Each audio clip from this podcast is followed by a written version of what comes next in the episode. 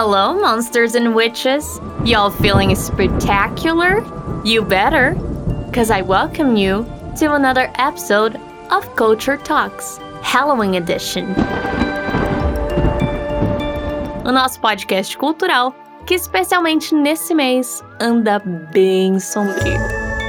Nas últimas semanas, lançamos mais três episódios temáticos de Halloween com alguns listening challenges para testar o seu ouvido com muito inglês.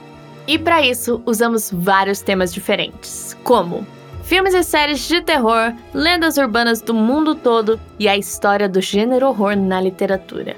Você pode conferir todos esses episódios nas plataformas digitais e no nosso portal fluencytv.com. E o episódio de hoje tem um tema mais que especial. Você com certeza já ouviu falar nas Bruxas de Salem, tem livro e filmes bem famosos inspirados nesse delírio coletivo que aconteceu no século XVII. Abracadabra, por exemplo, um clássico de Halloween, ganhou uma continuação esse ano. Mas você sabe o que aconteceu de verdade? Onde fica Salem? O que, que acontece por lá? É isso que a gente vai descobrir hoje. Eu vou contar essa história em inglês mas dando um contexto em português com algumas palavras-chave de antemão para ficar mais fácil. Fechou? Let's go!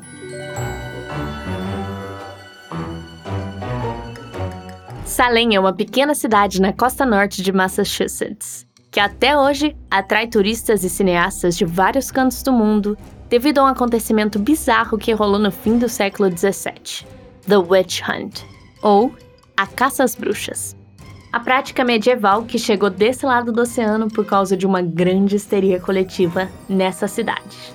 Foi o caso mais famoso de Witch Hunt e levou mais de 150 pessoas para a cadeia, das quais 25 delas foram condenadas à morte. Mas como tudo isso aconteceu? E quais os segredos que essa cidade ainda esconde? Part 1 The Disease para entender como essa história começa, é importante saber que a região de Salem era uma colônia britânica conturbada. Haviam ataques indígenas, disputas de terra e pequenos crimes. Ali, os puritanos religiosos estabeleceram um governo onde a igreja comandava tudo, e a mulher era considerada exclusivamente submissa do homem. As palavras-chave para entender o começo dessa história são disease, doença, to squirm in pain, contorcer-se de dor, high fevers, febres altas, bitten by bugs, mordido ou picado por insetos, bread mold, um fungo no pão, mofo, supernatural causes, causas sobrenaturais. E por último, mas muito importante, witchcraft, bruxaria. It was one of the coldest winters in Salem in the year 1692. Betty Paris, the nine year old daughter of the city's religious minister, caught a weird disease. She would squirm in pain, scream, suffer high fevers, and she complained that she was constantly being bitten by bugs. Later, other six girls started feeling the same way Nowadays, science believes that it could have been caused by a type of bread mold that causes fevers and hallucinations. But back then, the local doctor, unable to explain the disease, pointed out supernatural causes, witchcraft. E aí, deu para entender? Então vamos para parte 2. Part 2 The Hysteria. Uma doença misteriosa era o pretexto perfeito para acreditar no sobrenatural. Mas agora vamos entender melhor como essa histeria começou. E para isso, nossas palavras-chave são Getting Space algo que está se popularizando, que está ganhando espaço. A washerwoman, uma lavadeira, alguém que trabalhava né, lavando roupa. Alleged victims, as supostas vítimas. To suffer symptoms, sofrer os sintomas né, de alguma doença. A spark e a high stack. Esses são, respectivamente, a fagulha e o palheiro. As coisas já estão ficando mais claras de entender, né? E por último, duas palavras: hysteria, que é a histeria, muito importante, e family slave, a escrava da família. There was an important book getting space at the time. It was called Memorable Providences, and it tells the story of a washerwoman from Boston accused of witchcraft. One of her alleged victims was a girl suffering the same symptoms as the girls in Salem. This was the spark this high step needed. Gossip went around, and the collective hysteria begun. The first woman accused to be a witch was the family slave called Tituba. É, estamos chegando em algum lugar, não é? Então vamos continuar.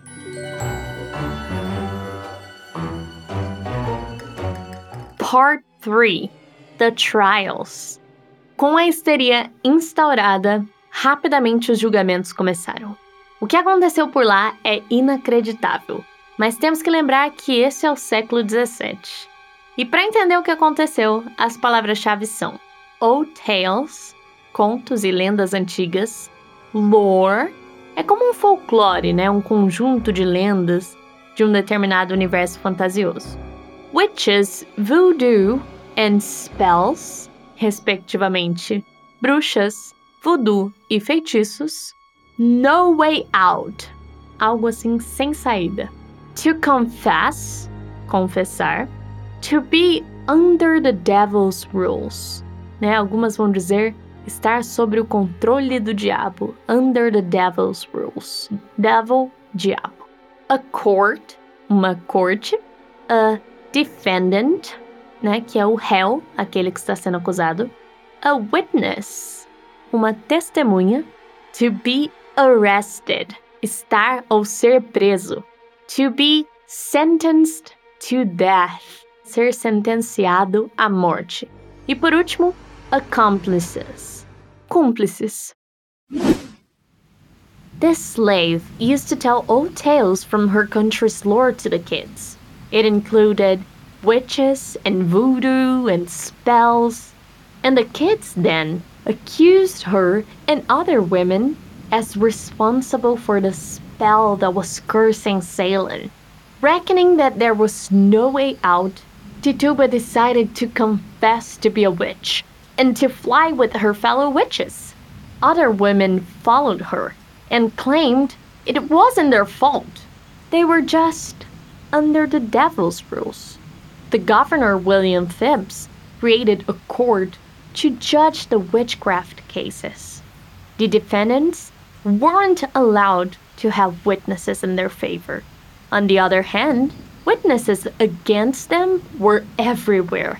They would say they saw him turning into a cat, making things disappear, and even flying. Over 150 people were arrested, and 25 of them were sentenced to death, including a man crushed by rocks. Even a four year old girl was arrested and spent over eight months in jail. Even two dogs were killed, accused of being accomplices of the witches. Bizarro, né? A ignorância nos leva aos lugares mais terríveis. Mas vamos continuar essa história. Qual é que foi o fim de tudo isso?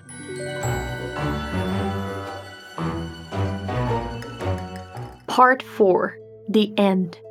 E para entender como esses julgamentos acabam, as nossas palavras-chave são trials, julgamentos, personal disagreements, intrigas pessoais, church minister, um ministro da igreja, hanged, enforcado, to cast a spell, lançar um feitiço.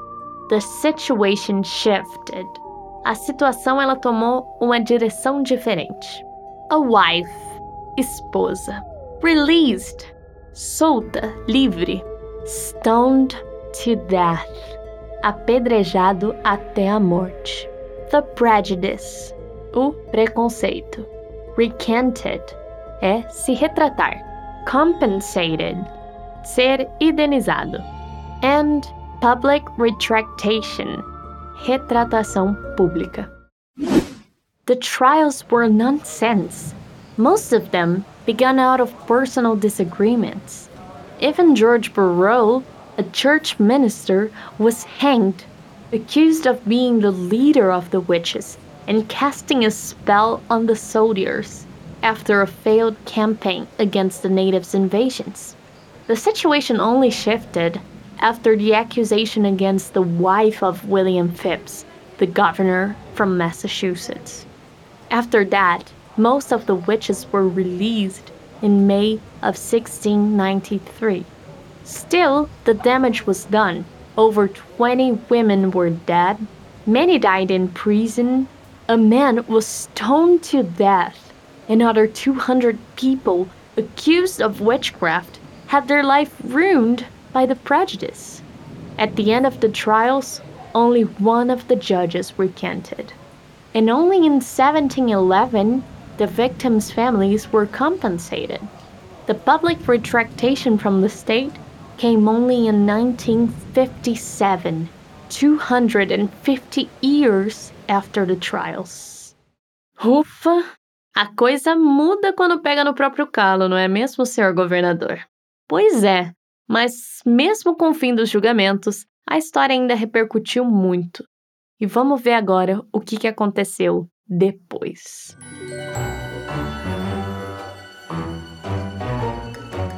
Part 5 The Epilogue Como está a cidade de Salem hoje? A verdade é que as velhas lendas nunca morrem. As pessoas ainda dizem que Salem é assombrada pelas velhas bruxas que foram mortas, e o seu principal turismo é justamente esse dark tourism, esse turismo sombrio, esse turismo macabro. E para conhecer mais a Salem de hoje, presta atenção nessas palavras-chave. To watch a play, assistir a uma peça. Immersive tours, tours imersivos. Colonial History. História colonial. Haunted Places. Lugares mal assombrados. Execution Site. O lugar onde ocorria as execuções. E por último, Graveyards, que são os cemitérios. The small town of Salem is still known as the Witches' City for what happened over 300 years ago all the tourist attractions there are related to the witch hunt and the witchcraft universe. They have the Witch History Museum that tells the stories of those who had no voice back then. There are also plenty of immersive tours for you to take while in there, such as the Bewitched After Dark walking tours, a night tour that explains all the details about the trials tales of witchcraft and the colonial history of the area. And there's the famous candlelit ghostly and graveyard walking tour, a tour that, while holding candles, you walk through the haunted places in Salem, including the execution sites and the graveyards. Would you dare to take any?